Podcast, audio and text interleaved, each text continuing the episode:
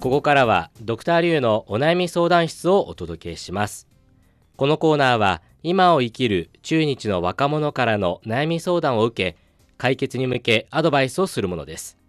相談を聞くのはリュウエイとアシスタントの梅田健です。では早速今日の相談者に入ってもらいましょう。失礼します。どうぞ。自己紹介をお願いします。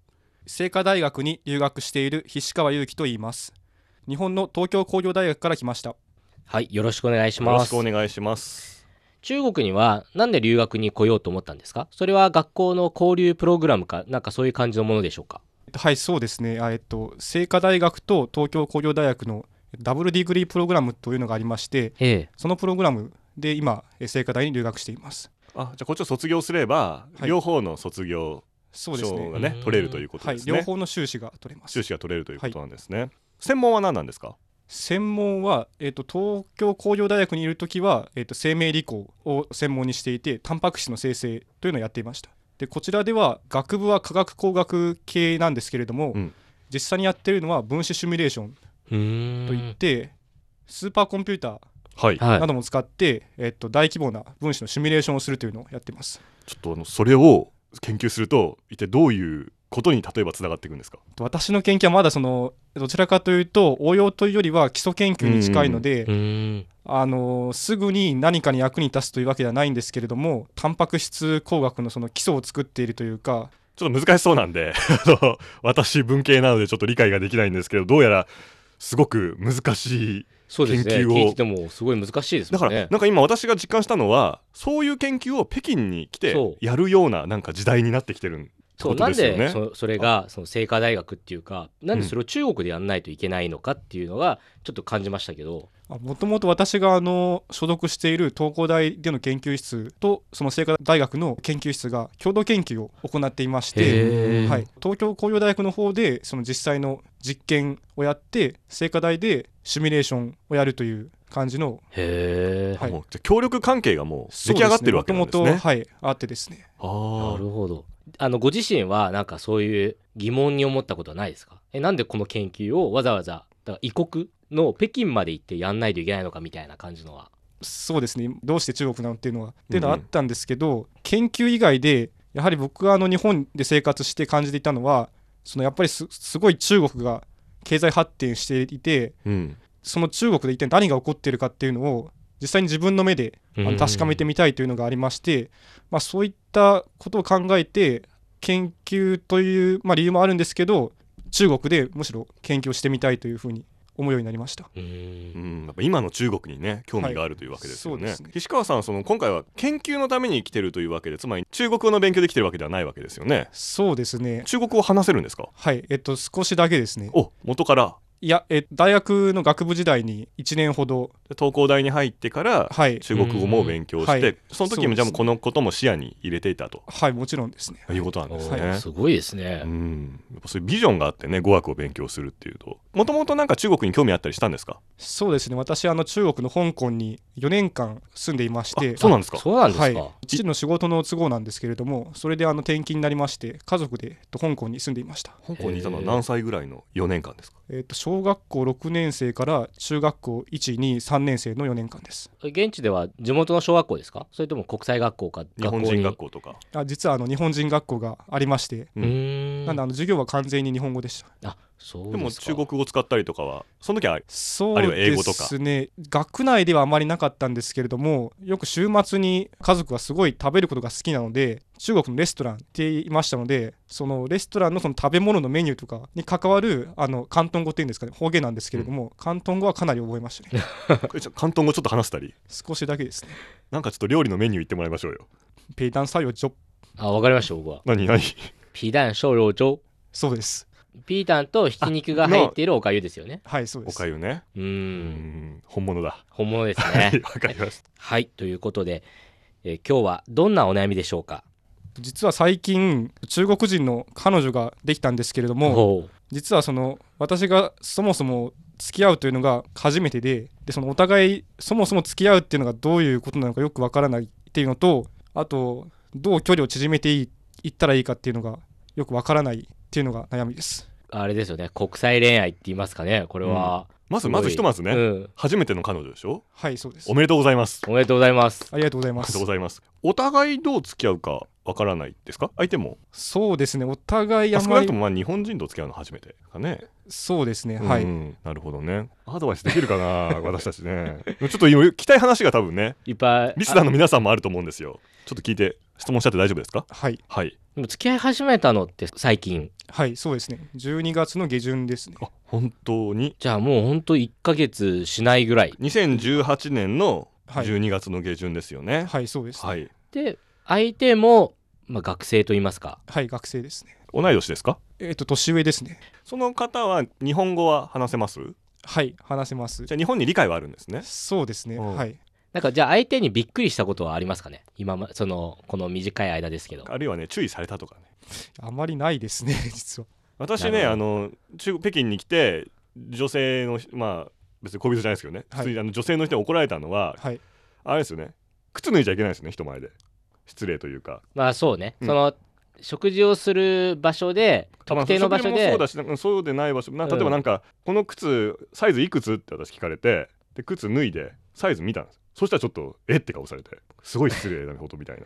へー。そういう。まあ確かにあのね脱いでまではしないですね。やっぱしない、うん、だからそういう何かギャップみたいの。まだあれですもんね。そうです付き合っねたばっかりですもんね。普段の交流はどうされてるんですか？その WeChat とかそういう SNS 上の交流がメインですか？はい WeChat も毎日してますしあとあの週末はあの基本的に一緒にご飯を食べに行くようにしています。週末でも何することが多いんですか？そのご飯を食べる以外に、例えばあの夜景を見に行ったりですとかうん。あとお互いあの本が好きなのであの一緒に本屋さんに行ってあの同じ本を2人で読んだりとか。じゃあ今ねあのね菱川さんすごくこう知的な雰囲気があるわけーですけれども、ね。彼女さんもそういうちょっと知的なインテリジェンスのある。そうですねはい。実際あの今あの日本の文化について研究をしてうんいますのであなるほど。日本文化を研究してるっていうのはこれは結構ギャップが少ないかも。そうですね、うん理解はある意わけです味ね理解は多いということかもしれないですね。なるほどね。はい。ということで後半部分で解決方法を考えてみたいと思います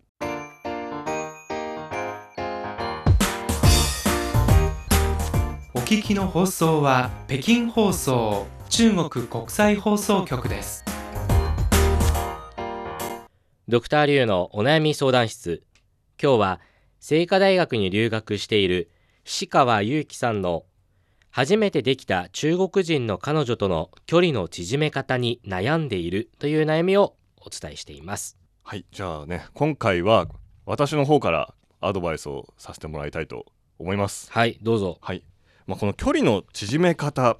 でうん。今回の石川さんのケースの場合は、まず彼女ができたのが初めて。はいそうです。ですよね。だから女性との縮め方っていう面とそしてしかも相手は中国の方。はい。っていうねこの国境を越えた恋愛という2つの面があると思うんですけれども、はい。それぞれに対しての私はアドバイスがあります。でまず1つ目がそうですねその外国人の恋人ということなんですけれどもその、えー彼女さんは日本に行ったことはあるんですよね？はいそうですね。1年間留学していました。1年間留学してこれからもなんか行く予定とかあるんですか？そうですね。あの正式には決まってないと思うんですけれどもあの4月からまた5ヶ月ぐらい交換留学に。おちょっとすれ違っちゃうんですそうなねんですね。ちょうどすれ違ってしまうんです日本人の彼氏が北京に はい。残されて、はい。彼女さんが日本に行っちゃうと、はい。分かりました。そしたらですねまず一つがやっぱりその国と国の間の文化の違いに関する埋め方だと思うんですけどこれはやっぱりお互いを知り合うしかないと思うんですね。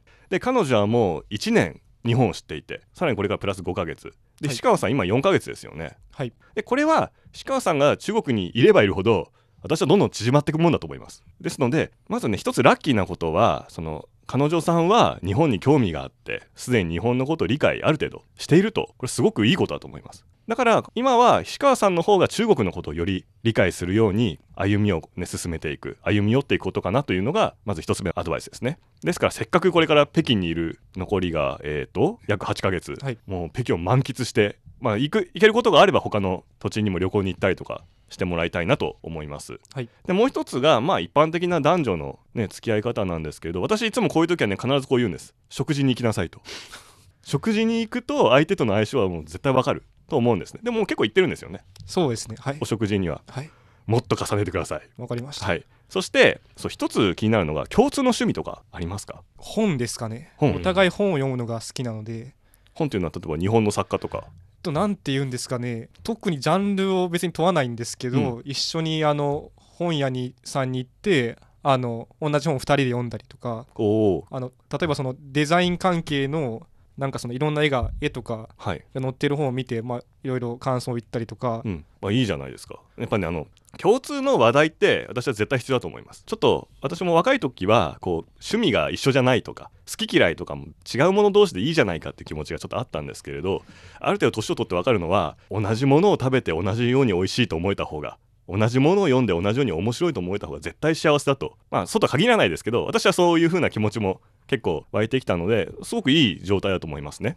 だからもし何か努力をしようと思うのであればそういう共通の話題を絶やさないように。それはちょっと自分から働きかけて新しい本を見つけていくとか進めていくとか。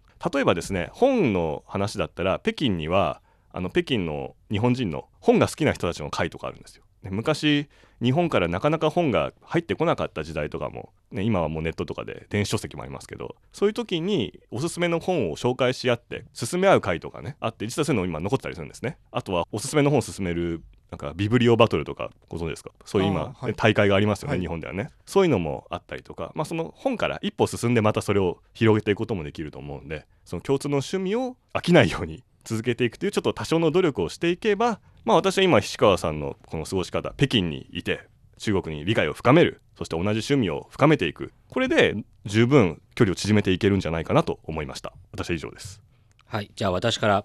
すごく石川さんって真面目そうなタイプでやっぱりなんかすごいいかにも研究員っていうか、うん。なんか学者だなっていうのがちょっとね本当に学生教授って思っちゃう、うん、そういうのが伝わってくるので私はこういうやり方がいいんではないかというふうに思いました。はい。ドクターリーお願いします。はい、それはあのお互いに共通の問題あるいは共通の何かその考えていることお題課題というのを提起してそれを一緒に解決するということをについて取り組むのがいいんではないかというふうに思いました。やっぱり国際恋愛なのですごいギャップは多少どっかであると思うんですね。過ごし方ですとか、まあ、もちろん金銭面でも何かあるかもしれません。でそういうところで思ったことそれをお互いに提起してこれはやっぱ何かその、まあ、問題というか2人にとっては一つの課題チャレンジだよねっていうことを提起した上でそれの解決に向けた方法を2人で一緒に考えるということを踏んでいけばだもちろんお互いの理解も深めるわけですしそのお互いの国に対する理解もこうどんどん深まっていくのでそういう意味ではいろんなその距離っていうのが縮まるんではないかというふうに思いました。